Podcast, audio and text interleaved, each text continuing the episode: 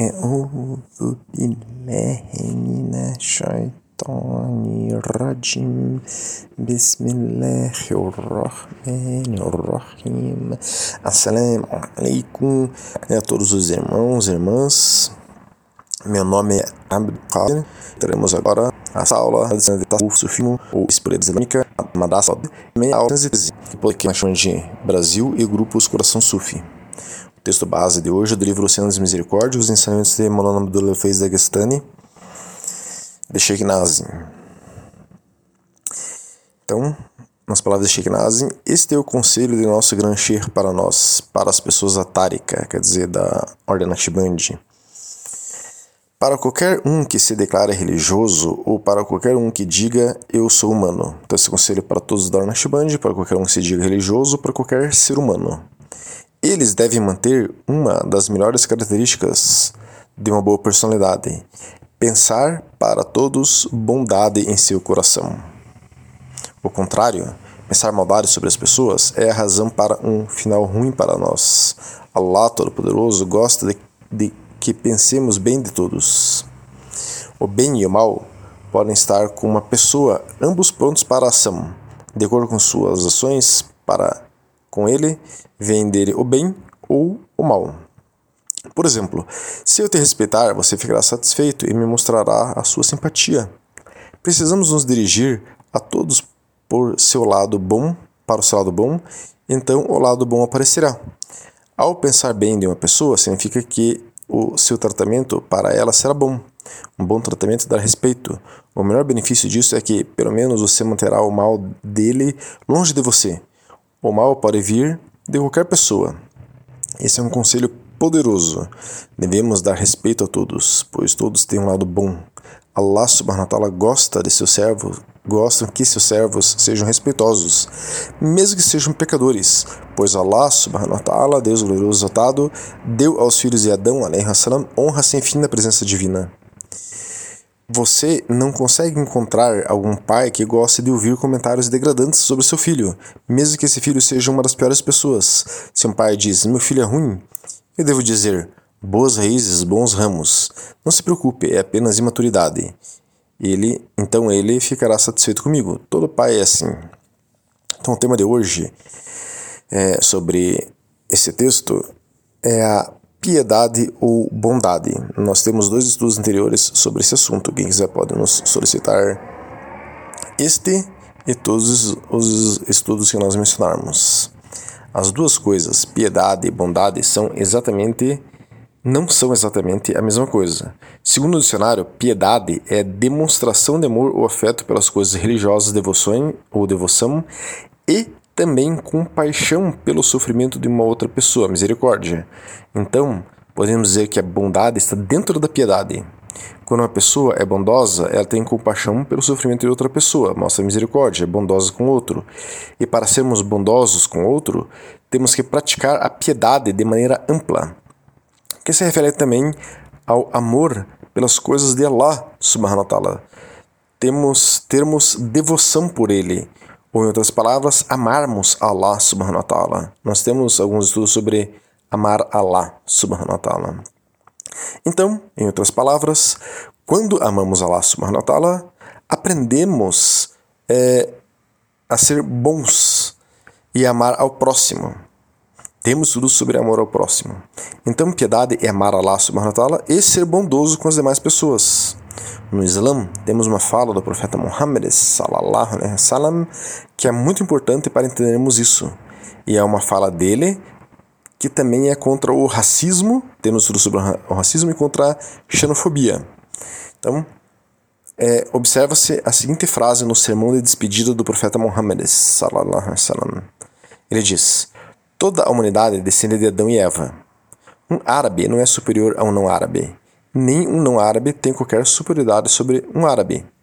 O branco não tem superioridade sobre o negro, nem o negro é superior ao branco. Ninguém é superior, exceto pela piedade e boas ações. Então foquemos no que estamos estudando hoje: piedade e bondade. Então, o profeta Muhammad diz: ninguém é superior exceto pela piedade e boas ações. Então, quando cultivamos a bondade para com o outro, além de termos em troca sua simpatia e ele nos mostrar o seu lado melhor, o seu lado bom, o seu melhor lado, como aponta Shegnaz nesse texto de hoje, o cultivo da bondade e da piedade nos fará sermos superiores ao que nós somos. Isso nos mostra um caminho de evolução espiritual. Temos que tentar amar cada dia mais Allah subhanahu wa ta'ala e temos que tentar cada dia mais sermos bondosos com quem nos cerca. Isso nos fará evoluirmos espiritualmente. Nós temos estudos sobre evolução espiritual. Vamos ver outras perspectivas sobre o tema. Fizeram uma pergunta ao Sheikh Abdullah Anik Misra, que estudou brevemente o Islã em Tarim, Iêmen e na Índia. Finalmente foi para Amman, na Jordânia, onde já está há mais de uma década estudando o Islã. Seus estudos tradicionais abrangem as ciências da lei, Sharia, Fiqh, Hadith, crença islâmica, Akida, Tajwid e Sira. Ele trabalha no Qasid Arabic Institute Pergunta que fizeram a ele: Por favor, ajude-me a diferenciar entre bondade e perfeição, irsan. Resposta do Sheikh. Os termos que você declarou não são necessariamente mapeados intuitivamente em equivalentes em árabe.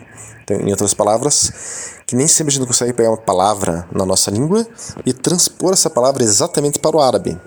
O árabe é uma língua riquíssima que às vezes é, tem diversas palavras com nuances diferentes para uma mesma coisa. Né? Então ele continua: se considerarmos bondade com, como significado da palavra salah ou retidão, é quando as ações externas de uma pessoa são boas e seus estados internos são retificados e corretos. Isso segundo Ibn Ajiba no livro Miraj al-Tasawuf. Já perfeição em árabe é kamal, e não irsan. Irsan está mais próximo de significar mostrar excelência. Irsan, ou excelência, é definido como uma ação de algum tipo de bem que deveria ser feito. É, de acordo com a lei sagrada, é que você adora Allah. Irsan né, é que você adora Allah como se o visse. E mesmo que você não o veja, então de fato ele o vê. É, isso quem disse foi Jurjani trazendo um hadith, na realidade, né, do profeta Muhammad sallam, no livro Al-Tarifat. Esses termos são semelhantes no sentido de que ambos agradam a Allah Altíssimo, tanto a bondade como o irsan, e exigem boas ações e estados espirituais. Então a pessoa tem que ter um estado espiritual equivalente a isso para ter boas ações e irsan, né? em outras palavras, o que ele disse aqui. Mas concluindo a fala dele, no entanto, a excelência do mais alto nível de retidão, enquanto a bondade, no entanto, a excelência é do mais alto nível de retidão, enquanto a bondade é algo com o qual todo crente que segue fielmente a lei sagrada, interna e externamente, pode ser descrito como bondoso. Nenhum dos dois exige ou implica necessariamente a perfeição, que é o kamal em árabe. Então, pensemos nessa breve resposta deste experiente Shir e é, cheguemos às nossas conclusões. Se uma pessoa segue a Sharia externa e, ele ressalta, internamente, a lei de Allah subhanahu wa ta'ala, a fará uma pessoa bondosa. A pessoa naturalmente, seguindo a Sharia, vai se tornar uma pessoa bondosa. Ela agirá com bondade com os outros ela poderá chegar a um nível superior de bondade que já se relaciona com a bondade e piedade que é o irsan, que é adorar Allah subhanahu wa como seu vice. Isso ainda não é kamal, perfeição. Então podemos galgar, quer dizer, atingir altíssimos níveis espirituais. Temos estudos sobre quais são os níveis espirituais através da bondade, da piedade e do irsan. Mas a perfeição possível ao ser humano é algo muitíssimo mais elevado.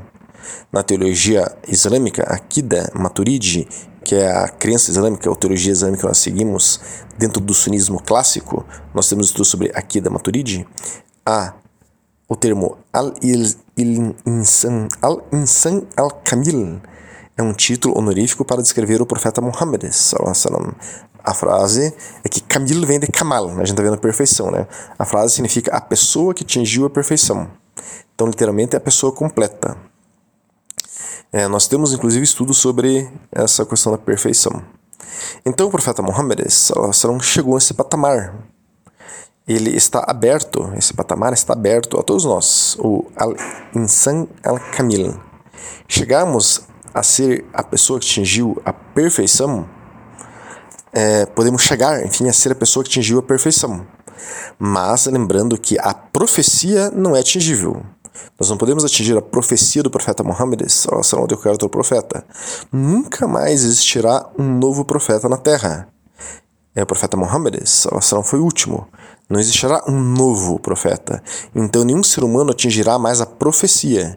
Jesus, salam, voltará.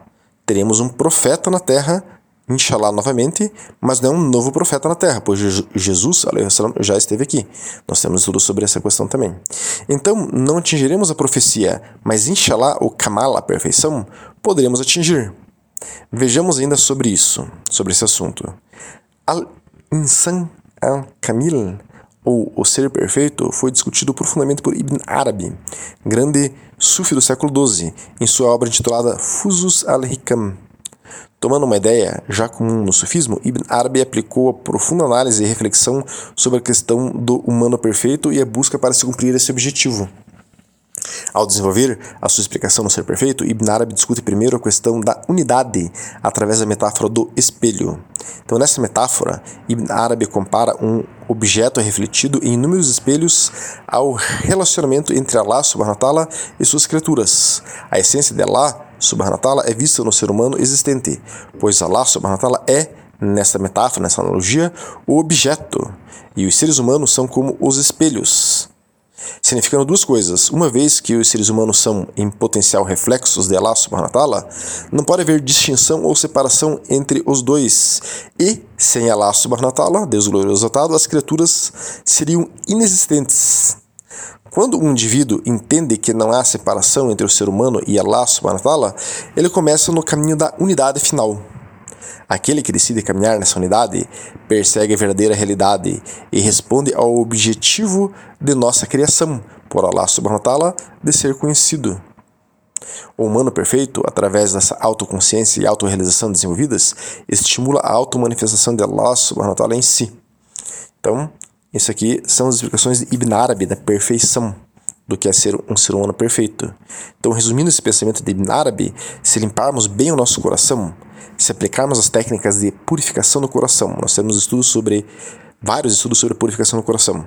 Então, se aplicarmos as técnicas de purificação do coração ensinadas pelo sufismo e transformarmos o nosso coração em um espelho perfeitamente polido, que reflita de maneira perfeita a subhanahu wa então poderemos chegar ao estado de humano perfeito.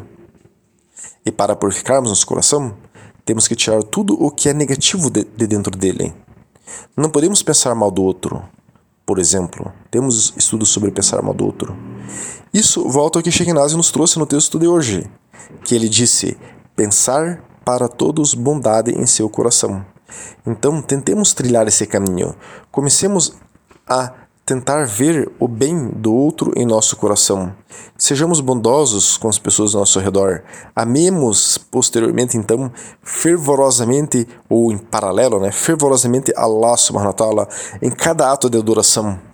Assim chegaremos, através da bondade e da piedade, ao Irsan, amar Allah subhanahu wa ta'ala como silvíssimos. Veremos tanto Allah subhanahu wa ta'ala em nosso coração, até que o nosso coração será um espelho que só refletirá Allah subhanahu wa ta'ala. Chegaremos assim ao humano perfeito, inshallah. O caminho é pela bondade e piedade. Que Allah subhanahu wa ta'ala nos faça mais bondosos e piedosos. Assalamu alaikum wa rahmatullahi wa barakatuh.